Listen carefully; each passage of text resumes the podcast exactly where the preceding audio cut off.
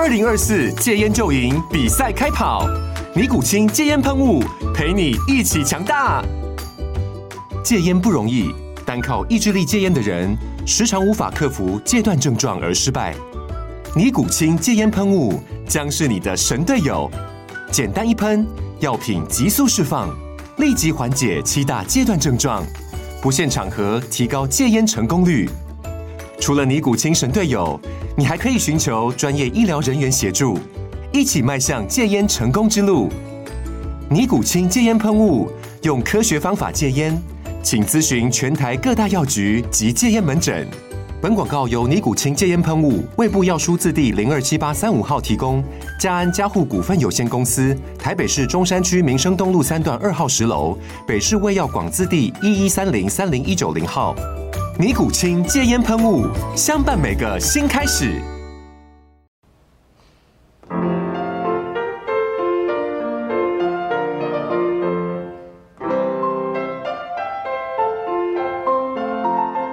各位听众，大家好，欢迎收听第五十二集的廖教练碎碎念。不好意思啊，上节目的时间稍微晚了一点点，因为这个周末实在是为了生活打拼啊，四处奔走。好。那节目开始之前的话，我们先公布两个讯息哦。第一个就是，呃，廖教练的私人健身教练课程一对一的课程呢，在八月份有推出了一个父亲节优惠哦，所以你不管是自己是爸爸，还是你想要买课送给爸爸当做父亲节礼物的话，哦，在八月份八月底之前都可以享有五堂六千块的课程费用优惠哦，知道我课程费用的。朋友们呢就会晓得说，这是一个幅度很大的折扣哈，所以赶快赶快在台中地区哦，如果你有健身教练需求的话，或者是如果你希望你的亲朋好友能够加入一起运动的行列，欢迎把这个资讯呢多多转知。那第二则消息的话，就是之前我忘记不晓在哪一堂课程的。呃，学员有提问了，不知道是那个运动医学会还是还是消防的那个体能教官训，有有人问到说，就是哦，就是在课堂上面有讲述到一些。若干种增阶式的那个呃复合健增式的耐力基本耐力检测的方法，然后就有一位学员就问我说：“那其中提到的那种 VO2 max 检测哦，换气阈值的检测，在台湾有没有地方可以执行？”啊，我的印象，我那个时候的印象是说有一个民间单位可以做，但是熊熊想不起来哦，因为这种东西蛮高昂的那个价格，所以。通常我们都只有在那个大专院校里面才有机会去接触到，然后你就是某学校的某某实验室，然后要做研究计划了，这边招募受试者才有机会去沾到边这样子啊。那个时候这样回答他，事情也就过了。后来我才想起来，那个测 VO2 max 的单位，台中有一个叫做什么嘞？呃，自行车工业研究发展中心。它全名叫做财团法人自行车暨健康科技工业研究发展中心。好，那这是可以自费去量测的，而且费用我记得不贵，应该是在两三千元之谱，一次两三千块而已。哦，你你你各位去想象一下，那个做最大摄氧量分析的那个仪器，动不动在好几百万一台，所以你可以用两三千块去获得一个对于。耐力训练来讲，算是非常非常宝贵的资料，这是一个相当划算的、相当划算的投资啊！哦，所以我会觉得说，如果你对于你的呃运动表现，尤其是耐力性的运动表现有所期待，然后你也突破，你也卡关很久了，一直突破不上去的话，我建议可以去跟自行车科技工业中心去做洽询预约哦。来，接下来进入今天的主题。今天的话题内容呢，非常的不幸，都跟伟大的中华民国政府有关啊。这个其实我在节目上面很少去做这种针砭时事，尤其是我很我我很不喜欢做体育人动不动就最爱做的一件事情，就是什么呢？找借口牵拖，然后骂政府。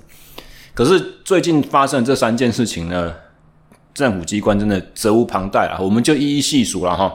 第一件的话，是前不久哦，这是我们的铁人三项国手张团俊他所爆料的一个消息。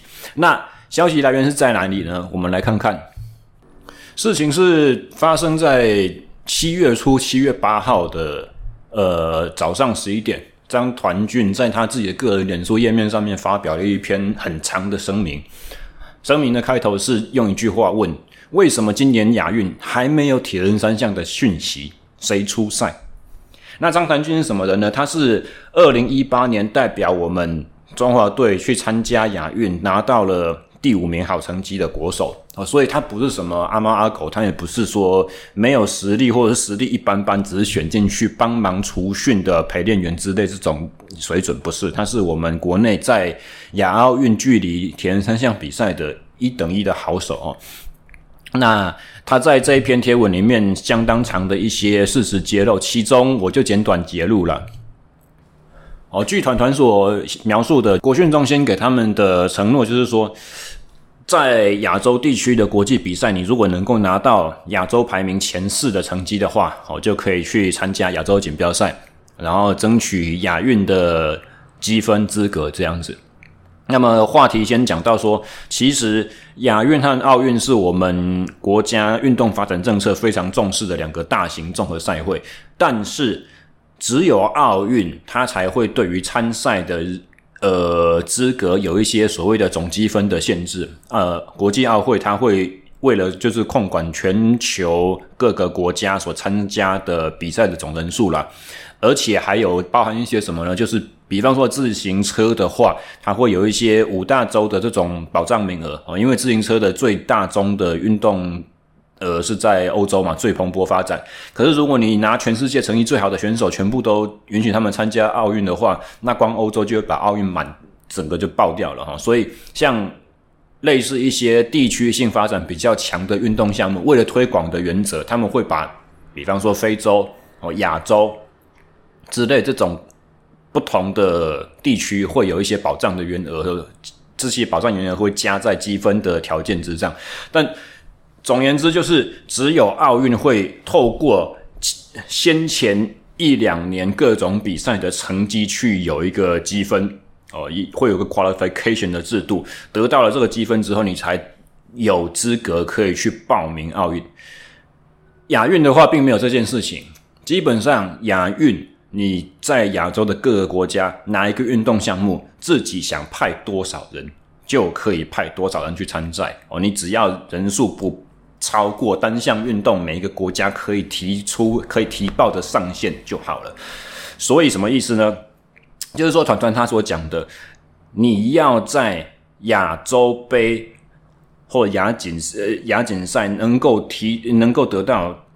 前四强的成绩才可以去比亚运这一件事情，这一条条件是我们国家自己定的。我们自己遴选亚运代表队伍选手，我们自己给自己定下来的规则。那这个规则公不公平呢？合不合理呢？好，可以再讨论。但当时的在中心内的选手、除训选手们，第一阶段除训的选手心里面就是。带着这个认知哦，你跟我们讲好了，就是用这个条件过了之后，条件通过了，我们就可以进入到第二阶段培训。但是疫情之后，我接下来是直接就是引述啦，团团的讲法。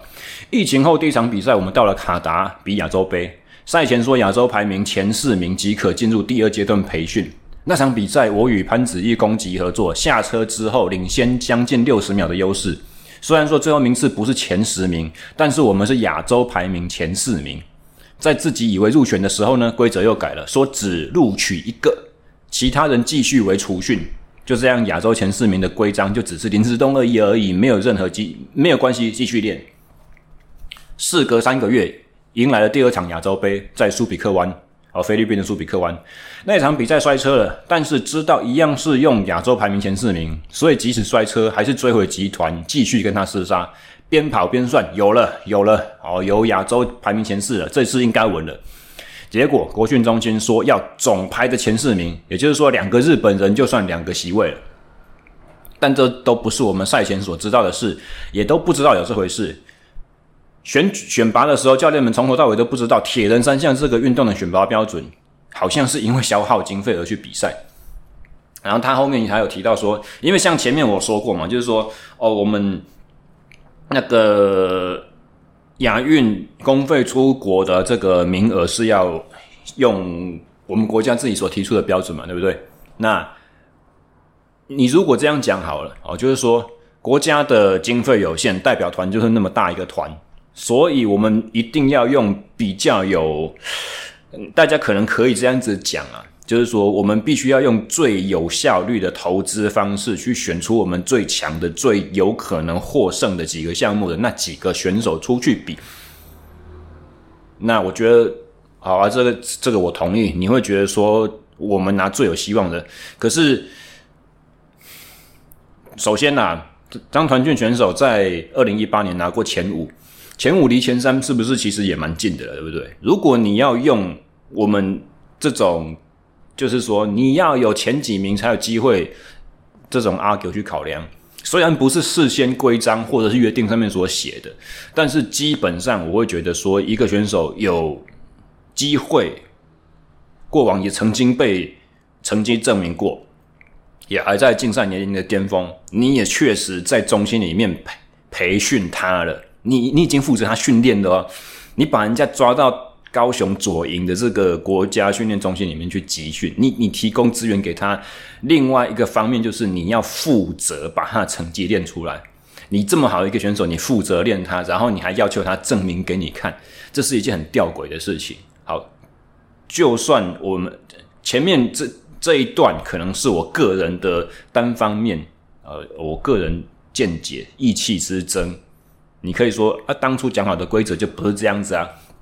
好，我们如果说要前四名才派你去亚运，公费派你去亚运，那如果我想要当国手，我自费，我全额自费，可不可以？你前面排序一、排序二的选手公费去，OK 啊？我能不能用排序三？只要我不是哦，可能就是说超出铁人三项这个项目的名额上限，对不对？那前一名、第一名、第二名。公费出，后面的自费出，好像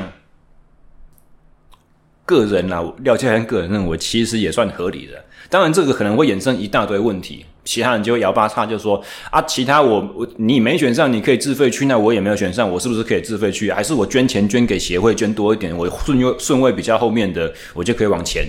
这当然是会有一大堆的问题。不过重点来了。下面还有更精彩的，我刚刚引述了团团的文章讲法嘛，对不对？但底下我继续念：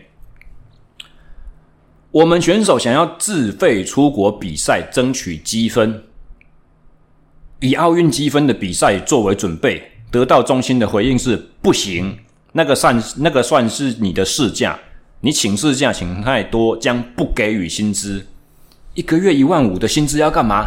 每周回带回家一趟都不够了。如果目标不是亚运哦，因为我们的培训队伍它是亚奥运的培训队啊，所以如果确定亚运不可以出赛了，那他想要继续拼奥运的话，选手自费想要出国去参加一些 ITU 有奥运积分的哦，World Triathlon 哦，抱歉讲错，World Triathlon 赛会有。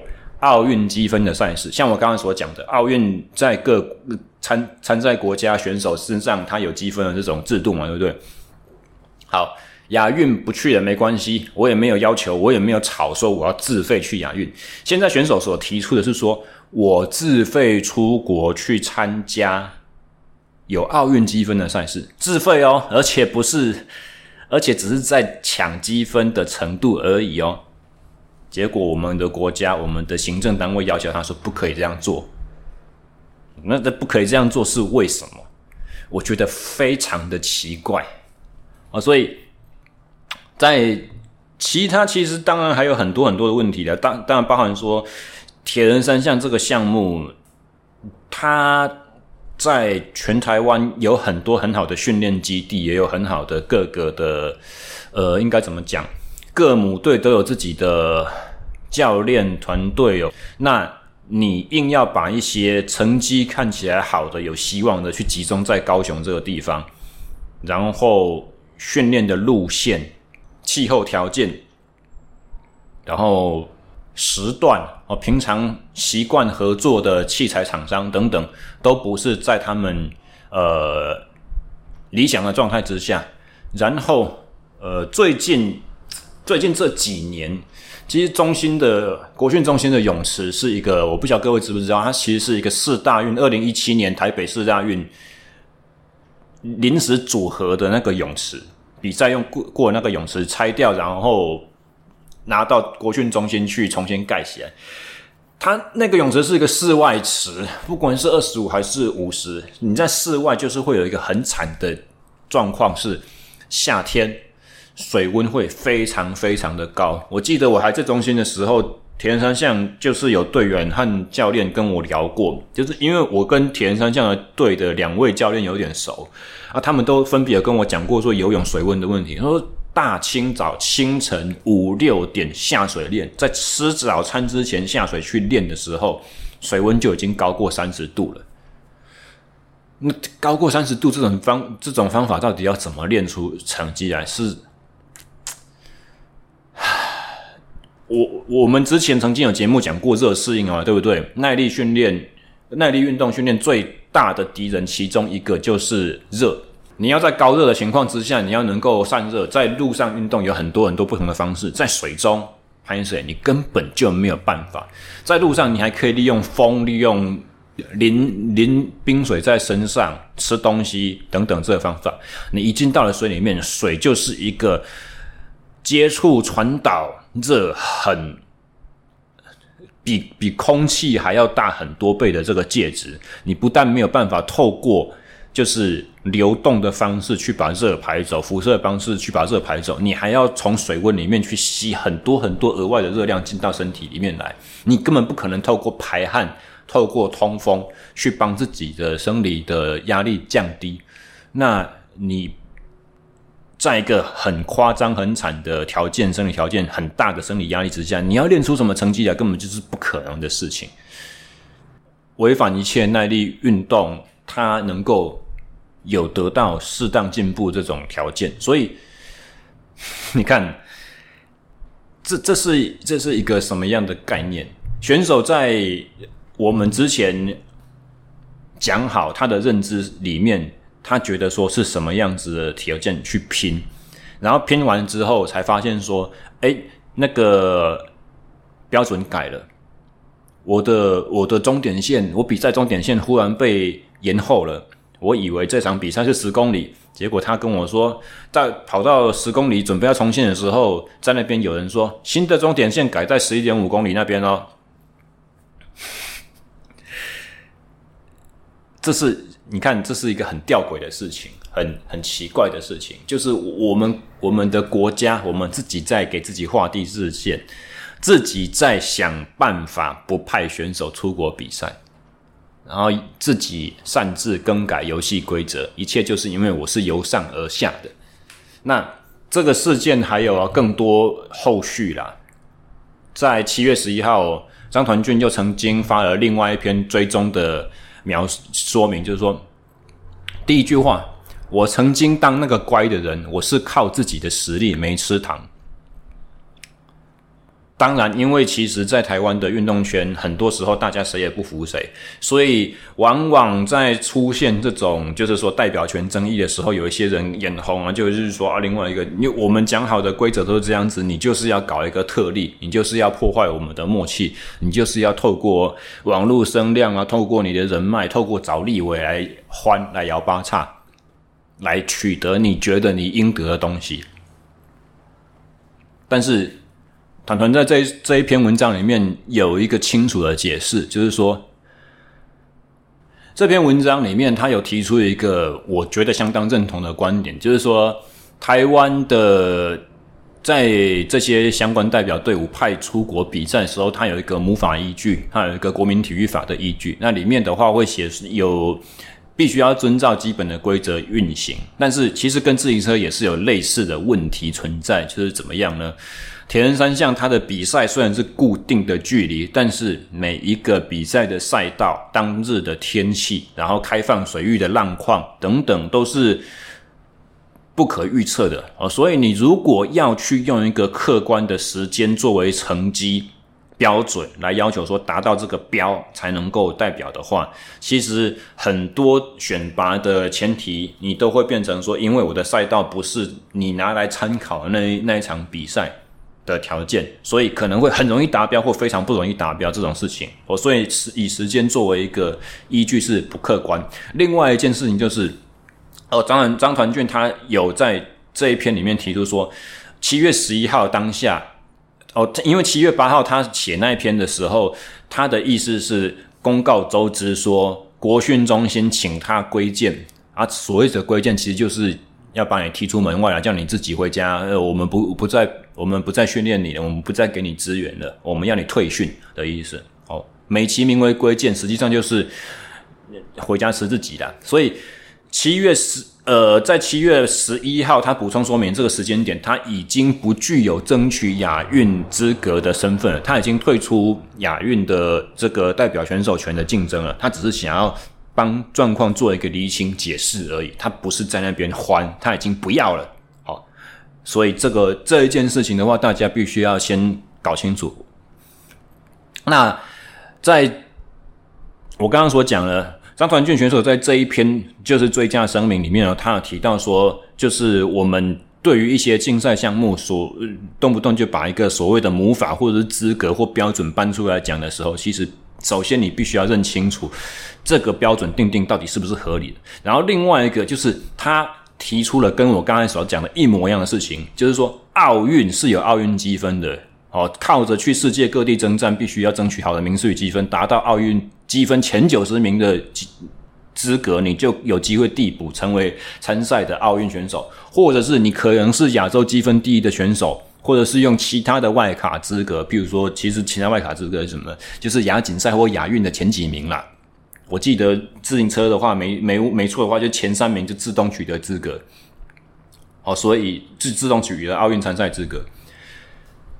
所以在这篇文章里面，张传轩选手也一样提到了亚运是没有积分制的，所有的亚洲选手都有男女两名参赛权，以及接力赛男女各一名的候补选手，能不能去亚运，完全看各国愿不愿意派选手出赛而已。然后问过所有国家，每个国家都是自己办理选拔，或者就是或者是用国际参赛的这个成绩当做，比如说亚洲杯当做选拔依据，但是。重点是，他们全部都透过这个选拔，把所有员额都派满。亚洲国家这这边是一直到目前为止都还是我在念张传俊的写的内容哈，就是说亚洲国家实力有一些差距的选手，呃，有一些差距的，像是国家像是泰国、越南、印度都已经派选手出赛了，然后我们自己，我们台湾就觉得自己选手拿不了牌就不给机会，这是不合理的。哦，所以其实我觉得张传俊在这一篇呢，他除了是帮状况做一个更厘清的说明之外，其实因为他本人已经退出亚运参赛资格和奥运参赛积分的争取了，他所以这一篇对于他个人利益其实已经不重要了。他是要把状况做厘清，同时让所有人知道说，在他后面的，在他的后辈的这些是。继续要拼亚奥运的这些更年轻的选手来说，他们值得起一个更公平、更合理的培训和遴选机制。哦，所以我觉得这个是这一件事情我们可以知道的第一个。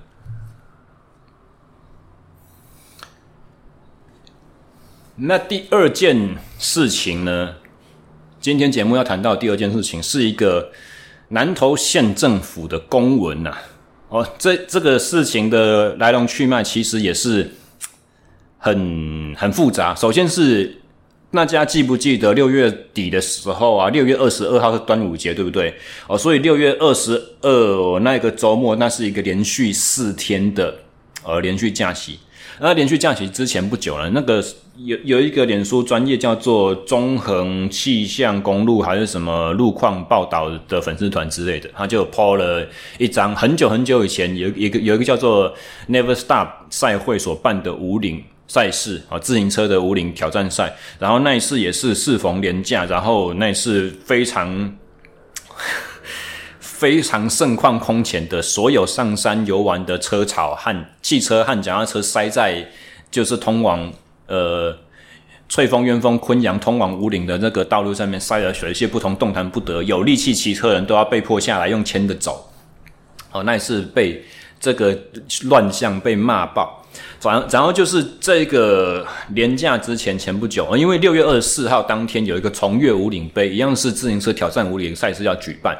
那在年假之前呢，那个脸书的中横路况气象报道粉丝团。还是粉丝专业，反正他他就是发了一篇靠北文，就是说哦，接下来年假哦，即将又要举办这个呃自行车挑战赛事之之类的，然后那前车之鉴等等等，然后所以大家走着瞧，就是因为这样。那事实呢，其实六月二十四号那一场，据我有去参加的一些学生，我有在开课表学生和我。我还是有一些车界的朋友了，虽然廖教练很久不骑车了，哦，我还是有一些在骑公路赛事的朋友参加这场比赛，他们的反应是那天其实根本没什么塞，就是雷声雷声大雨点小了。但南投县政府可能就是不知道莫名其妙因应了这个状况，哦，网络上面声量的操作，他们就在七月十九号呢发了一。一份公文给南投县自行车委员会、南投县自行车协会，讲的是什么呢？说他们南投县政府在六月二十八号曾经举办过一个所谓的路权检讨会议，哦，邀集了各个相关单位，然后就是跟南投县政府，呃呃，南投县自行车委员会告知，哦，因五岭路段。道路狭小，合山合欢山地区停车场不足等因素，未考量大众利益。哦，就是说，在这个路权检讨会议里面呢，决议六日连假、疏运、元旦、跨年夜、寒暑假等连续假期，原则不得举办大型活动。何先续名，就是要求南投县政府在这些所谓的连续假期期间不准办活动。不要要求南投县自行车协会啦，我讲错，我一直我一直把那个两个单位颠颠来倒去。哦，这一件事情是南投县政府发文给南投县体育会自由车委员会了。哈、哦。所以最严重的直呃最直接的影响是什么呢？就是九月多，其实南投的自由车委员会他承办了一个项目呃赛事项目，叫做建大五岭杯，是由国内的。自行车轮呃，轮胎产业的龙头，国国内两个国产轮胎嘛，建大和马吉斯嘛。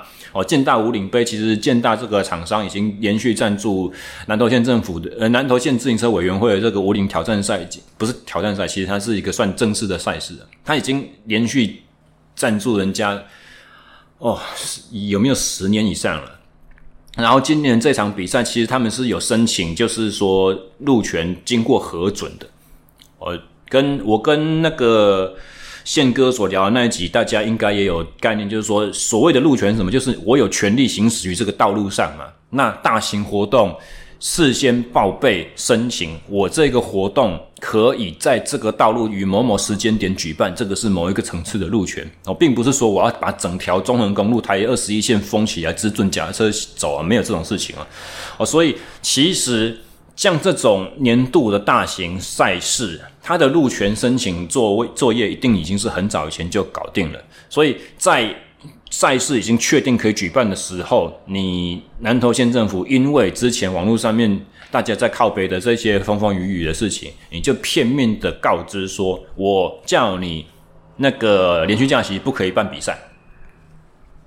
那消息出来之后啦，大家当然就是很不爽啊，就是一一堆消息，就一一一堆就是乡民就又反过来骂爆了，就是说啊，那个到时候的话，我们就来做一个什么呃千人自自发约起好了，因为因为就是七月十九号这个消息出来了，所以大概到了七月二十八号的时候，建大五岭杯就是南投县自由车委员会就是发出了一个正式公告，就是说，呃，原定于九月二日举办的五岭杯活动，年初时本会已报备相关活动时间，并取得县政府同意公，然后公告于活动简介简章上，并依循规定于活动前两个月申请入权。然而令人意外的是，七月二十五号收到主办主办单位呃主管单位否决入权申请的决议，然后等等等，反正就是。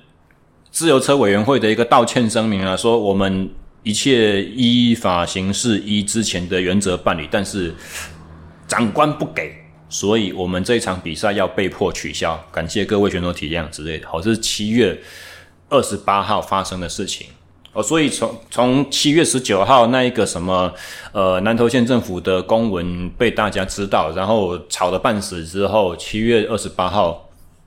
很可惜的，建大五岭杯承办单位就发表了说，哦，活动要取消。结果风向一转，七月三十一号，南投县政府又重新发了一纸公文去自由车委员会，南投县自由车委员会说，呃，你们的那个九月初的那个武岭杯活动啊，我们原则准予筹办。我们原则上，我又可以，我不给你办了，哎哎，我又给你办了，这样子就。你到底在搞什么东西？就是就是周星驰电影里面讲的那一句嘛，“尚书大人真机灵，风向往哪倒，你就你就往哪走。”这个荒腔走板的做做法，反正就是说，唉，这件事情其实真的不晓得要怎么去形容，因为作为自行车爱好者，我可以去理解说，其实先要用路人对于我们这种自行车。活动，或者是其实不要说自行车活动，有时候你开车骑机车在路上，你看见脚踏骑士就会莫名其妙的有一种讨厌的感觉。尤其看见他因为没有车牌，所以很难抓违规。所以脚踏车骑士，我必须扪心自我扪心自问，必须坦诚的说，我们在路上确实违规，让人讨厌的事情也很多。然后再加上，其实中横我也是骑过，那个路真的蛮小条的，所以。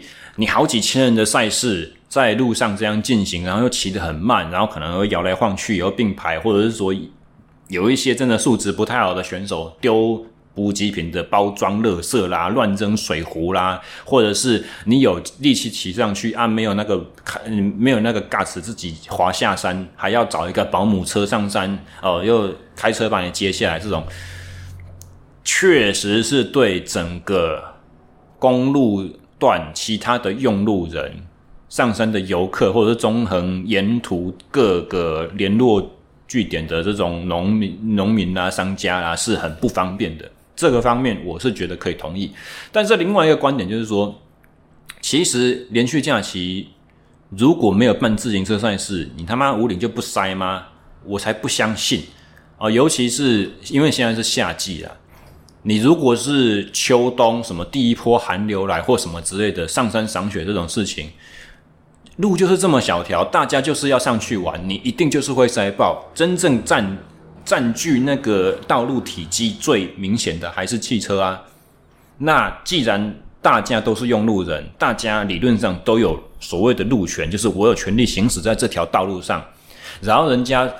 举办活动的单位也事先去申请了，前几年都是可以同意的，都是通过的。那今年照着之前的默契、之前的规则走，然后上面的呃，就是说主管机关，因为一些网络上面有人在靠边，那个小小小小的数量，但是声音特别大，然后讲话特别难听，那些人他有意见，所以他就跟着去调整他的做法，去禁止说不准不准来。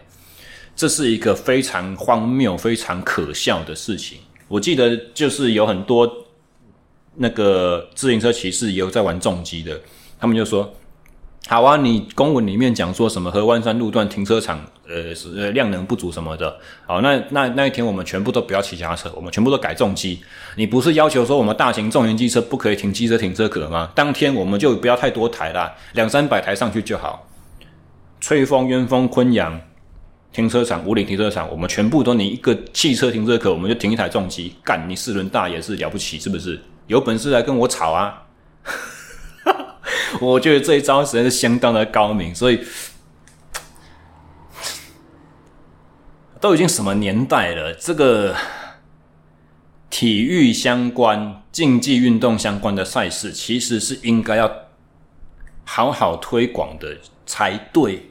啊，你如果说赛事活动本身会招致一些乱象或什么的，你应该是去要求赛会去做。规范去做管制，然后稽查他就是办比赛过程中和比赛结束后收场的这些动作嘛。然后我们就是用，也是一样用车友之间，就是团团体之间、车队之间的自律和宣导，去把这一个活动想办法把它做得更好，而不是说啊禁止这个禁止那个。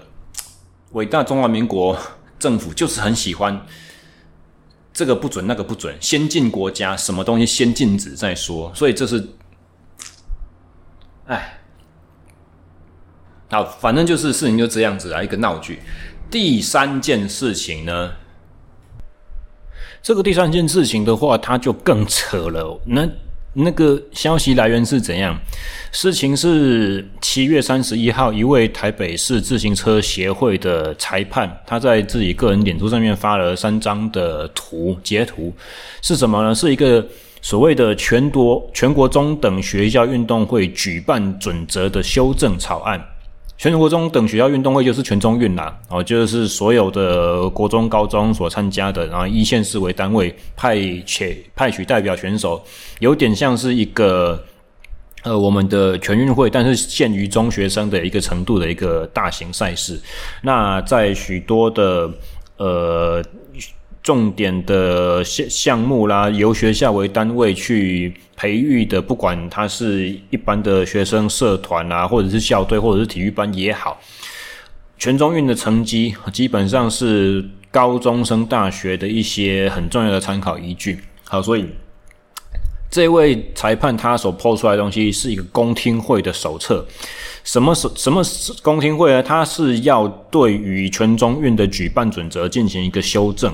那修正的内容，修正的内容是第九条哦，第九条第三项，各类竞赛项目参赛队的成绩基准或者说人数，听好了，各组团单位团体项目各组各个项目至多报名三队，个人项目之田径、游泳、体操、射箭各组各项目至多报名六人。其余种类各组各项目至多报名三人。这这是什么意思？这个是，譬如说自由车项目的公路赛，你一个县市哦，男子组公路赛只能报三个人哦，一队三个人的公路赛要怎么比哈？所以。一一，我我再念一次哦。个人项目之田径、游泳、体操、射箭各组各项目，至多报名六人；其余种类各组各项目，至多报名三人。自由车是其余种类嘛，对不对？哦，除了它上面所列举的田径、游泳、体操、射箭这几个项目之外，其他其他所有的运动单项。一个县市哦，不是一组学校哦，记得吗？刚才我说全全中运，它是以县市为单位去出赛的呢。一个县市只能报三个人，这是嗯，滑天下之大稽，这是哪一门的？这是哪一门的竞赛大退步啊？我我实在是搞不懂诶。然后它的第九条第四项，我刚才是第三项嘛？第九条第四项，前项竞赛规程及各种运动呃各各运动技术手册，由执委会拟定，经组委会之运动竞赛小组审查，并报本部核定后，于比赛前一年之十一月三十日以前公布。呃，也就是说怎样？下一届全中运就要来搞这一套了哦。然后。我我我们呢？我刚刚说我们那位裁判他抛出这个消息嘛？好，公听会场是第一场北部八月四号，这个礼拜五；第二场南部八月十四号；第三场中部八月十七号；第四场东部八月二十五号。哎，看这个样子，八月份急就章要把这些公听会全部都搞定，然后公听会开完之后，意思就是说，哎，我我宣宣达给你们的啊，你们的意见反应我听到了，好，我听到，但是我不一定会想要改。好，那八月二十五号结束之后，今年的十一月三十号，他之前他就会把这个修正草案敲定，然后公告实施了。哎，这个我我没有办法理解，这这到底是什么东西呢？好，我们可以从很多角度去检视或。反思或批判这件事情，今天所讨论的三个消息啊，其实全部都是跟政府机关或者是一些准政府单位，比方说国训中心，它是个行政法人嘛。那如果我们讨论的是单项协会的话，那是理论上是民间组织，但实际上它是有官方代表色彩的嘛，因为它叫做什么？它叫做国家单项协会。以这个单项协会为身份，它是可以跟国际国家奥会以及国际总会、国际单项运动总会去通话、去沟通的，所以都是属于政府单位或准官方组织。一个国家的运动要兴盛、要强大，除了这些东西以外啦，其实更重要的是我们民间自己的。健身风气啦，竞赛的嗯，竞赛的参与程度啦，热衷程度啦，或者是说一些呃业余或职业赛事的这个水准、生态等等等这些东西，像是张团俊啊，刚才我们讲第一则消息的那个团团，他宣布放弃国家队资格之后呢，他下一个目标是什么？他要去参加 Ironman 的世锦赛。Ironman 的话，就是一个职业赛会。哦，所以 Ironman 他所举办的比赛，选手只要在各个国家、各个地区的 Ironman 分区的赛事取得是，就是呃，详细的那个内容我忘记了，好像是要分组的第一名或者是精英组的前三名吧。我我这个可能要去跟。玩铁人的朋友们查证一下哦，但是简单来说，就是你凭着自己的实力，你自费参加国际各个地方的赛事，只要你成绩达到这个门槛，你就可以去 Ironman 单位所举办的世界锦标赛。所以张团俊选手脱离了国家队身份之后，他就是要去挑战这个职业型赛事的呃名次的。去追寻属于他个人有办法得到的荣耀，然后跟这个国家单位是没有相关的。好，这是其中一条路。当然，你你可以说哦，我们玩运动干嘛？就是一定要依赖政府的指导，或者是限制，或者是说哦，我们。我们其实应该，体育人应该自立自强。好，玩热爱运动、玩运动的人，其实你应该要帮自己找方法，而不要把自己找借口。我们不要动不动就怪政府啊！希望政府单位其实应该要帮我们做什么？好，这些我其实可以认同。啊，我同意这个讲法。但是很重要的一点，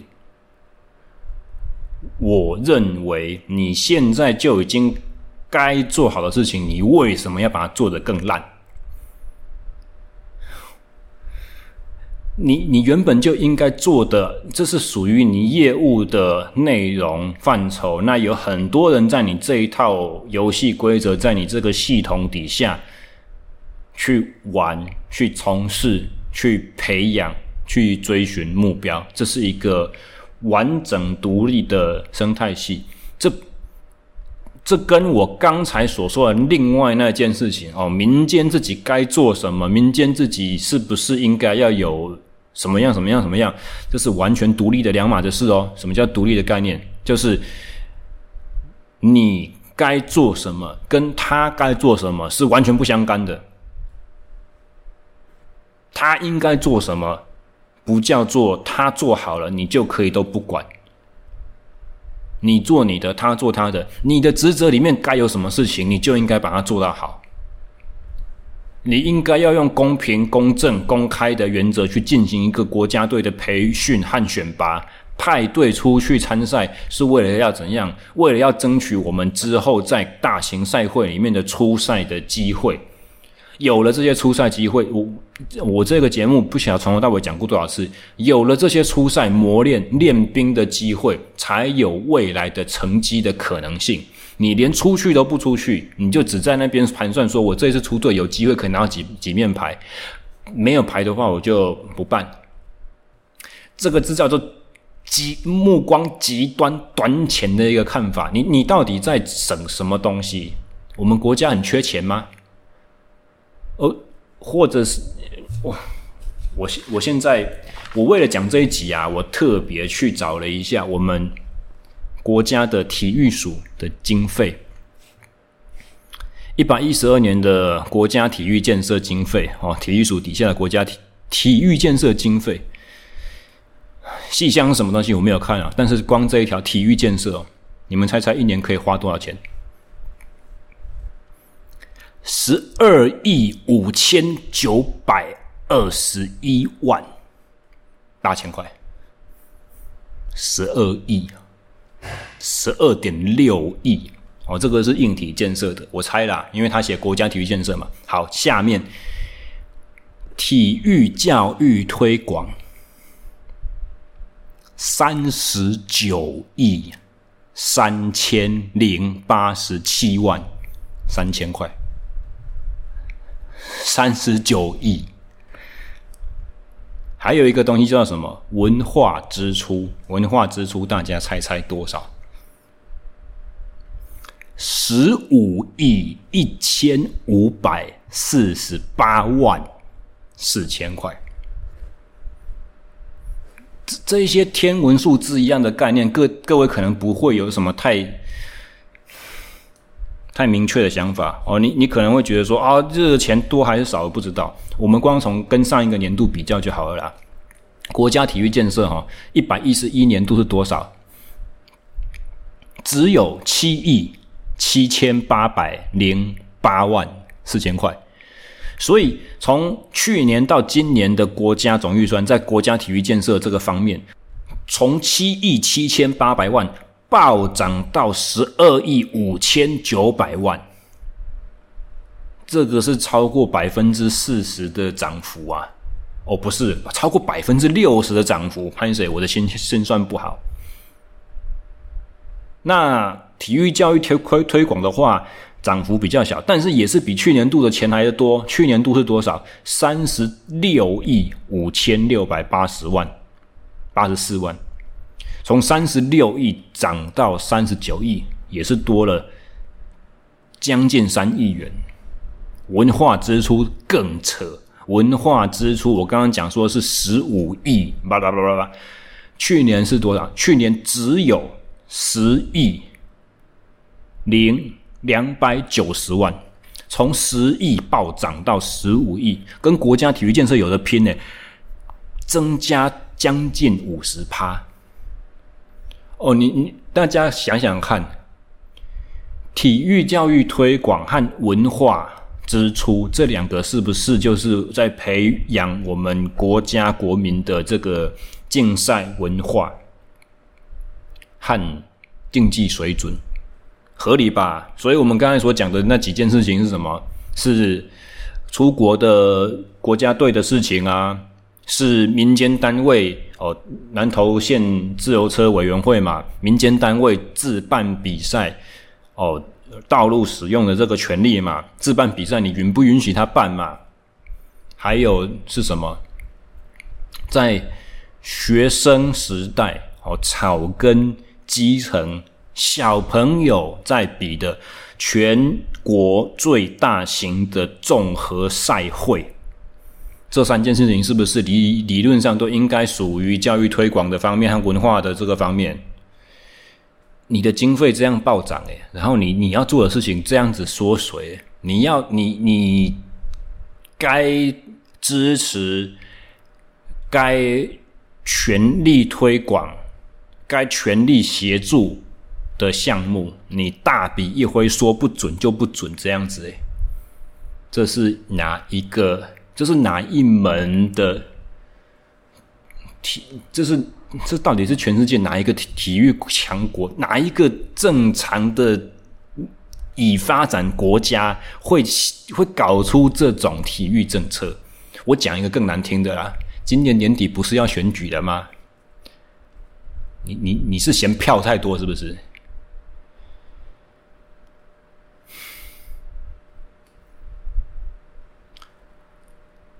好，至少。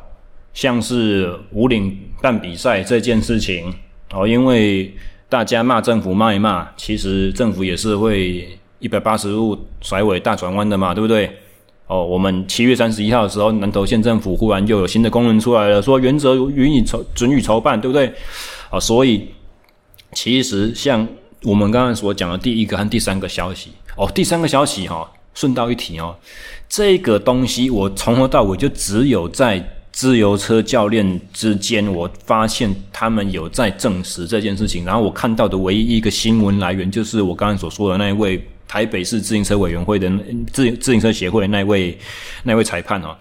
我把听好了哦，我把所谓的公听会或修正草案或全国中等学校运动会举办准则这几个关键字丢到网络上面去查询，Google 找不到。体育署官网自己的搜寻栏位找不到，也就是说怎样？这件事情没有上网公开，他可能只是用个信函，不晓得是公文还是 email 寄到各个地方的这种单项协会，或者说地方地方机关，呃，地方政府相相关的体育局，就这样私底下讲一讲，然后说我们要办公听会咯，就这样子呢。所以一切都偷偷来。像南投县政府啊，南投县政府县长是民选的啦，所以我觉得就是说，这这种东西，你选民给他压力的话，他可能会改变。但是你看，像第一条，还是像今天所讲的第一件新闻，我们我的前任职单位国训中心，还有第三个第三个直接从教育部体育署出来的这个修正草案。我合理怀疑，这些做做这些重大决定的人，全部都是那些考试考进去的文官诶，不是投票投出来的人诶。所以最可怕的是什么？我们投票投出来的政客，这些政党轮替可以上任下任，可以被罢免，可以被唾弃的首长、地方政府首长以及民意代表呢？他们至少都还有就是被选民签字的这一个部分。他们做一些莫名其妙、真的是离谱至极的事情之前，他们还是会对于会被选票教训教训这件事情有所顾忌。像我说文官体系这些王八蛋，这些官僚，生平只会国家考试，考上去之后就是终身铁饭碗。这种你到底是从哪里来的自自信？你从哪里来认为自己有这种权利可以做这种？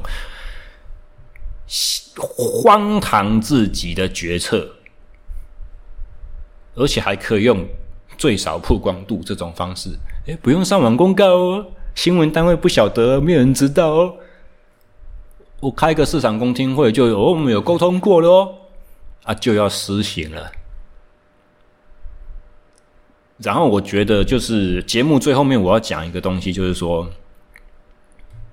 其实，在过去的一年多，从二零二二、二零二一年的十月到二零二二年的十二月这段期间，其实我在国训中心，我协助一些队伍，我跟一些教练和选手有了接触，更更加证实我在进入，就是说。国家体系之前的一些理解和怀疑，就怎样？当有一些时候，主管机关做出这种离谱至极、荒唐到不能再荒唐的决策的时候，地方单位、地方的教练，很多时候会因为这个决策对我有利。而选择闷不吭声，尽管他心里面心知肚明，知道这个决策是不应该这样子做的，但是因为我有利，受害的是敌对阵营，其他县市我不爽的那些人，所以他就开开心心的闭嘴，甚至是表态支持。我觉得这个是我们国家的竞技运动最可悲的地方。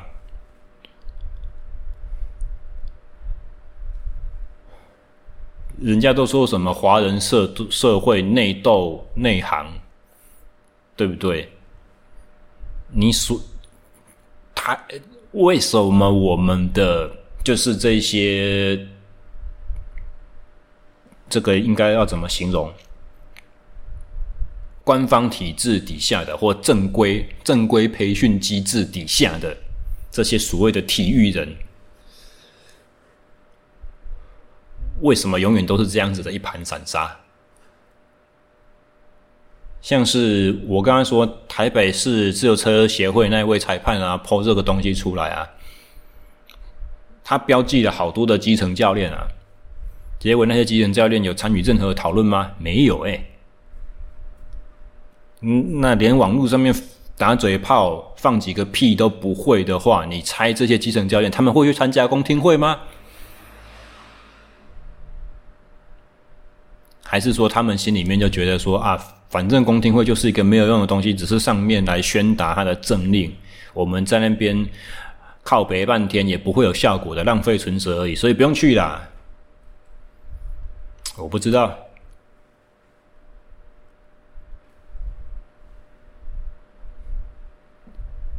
为什么廖教练今年没有参加，没没，其实今年。哦，在疫情之后，我们自由车协会复办了一个以往非常过去几年在台湾非常重要的一个国际赛事哦，这场地赛的国际赛事，U U C Class One 等级的哦，台湾杯场地经典赛。今年我没有报名参加，为什么？今年呢，因为自由车协会要求说，你参加这个 Class One 比赛，以前呢，以前是只有只要你有领有国际总会的那个选手证就可以咯，可以报名哦。台台湾籍的选手，今年呢，自由车协会忽然加了一条，叫做你要报名参加这个台湾杯，你必须要有今年的全国锦标赛的前几名的资格，或者是之前一年度的什么什么这个那个资格，也是一样的事情啊。啊，我呢？七月二十三号这个日期我在干嘛？我我在举办一些讲习，我有公务在身，我有很我有工作的行程是早好几个月之前就已经决定好了。早在自由车协会公告说七月二十三号这个日期我们要办全国锦标赛之前，我就已经有这些工作了，所以我连去参加资格赛都没机会。所以今年台湾杯我也不能比，像像这些东西啦，你能怎么说呢？场地的限制就是在那边，办比赛就只有他妈那几场而已。我们平常连自己要练。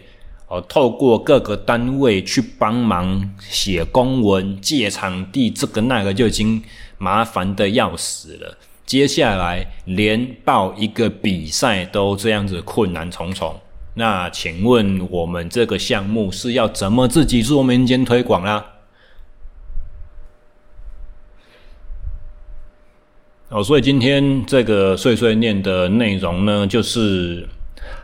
很简单的宣泄一下这几周以来的心中的不爽，以及这些荒腔走板的华国大事，跟大家让大家来笑一下啊，看看你们伟大的贵国政府都在干些什么好事。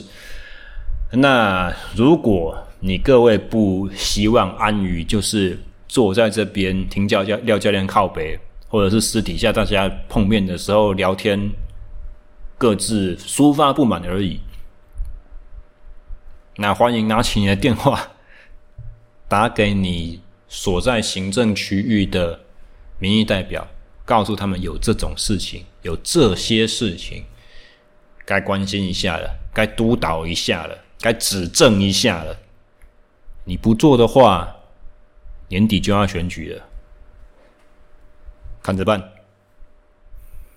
OK，好，今天的节目再次抱歉了，就是说比较晚上节目，然后内容呢也比较反传统 哦，希望大家也是。我要怎么结尾？得到一些收获？好像没有。听得很开心？不知道。我讲的这么不爽，你们听了也是一样一肚子火啦，不会开心到哪里去的。只能说当做一个新闻媒体来源喽。我们想要改变问题的第一个步骤是什么？是要认清事实，承认问题存在。那现在我告诉你们，大家有这个问题啦。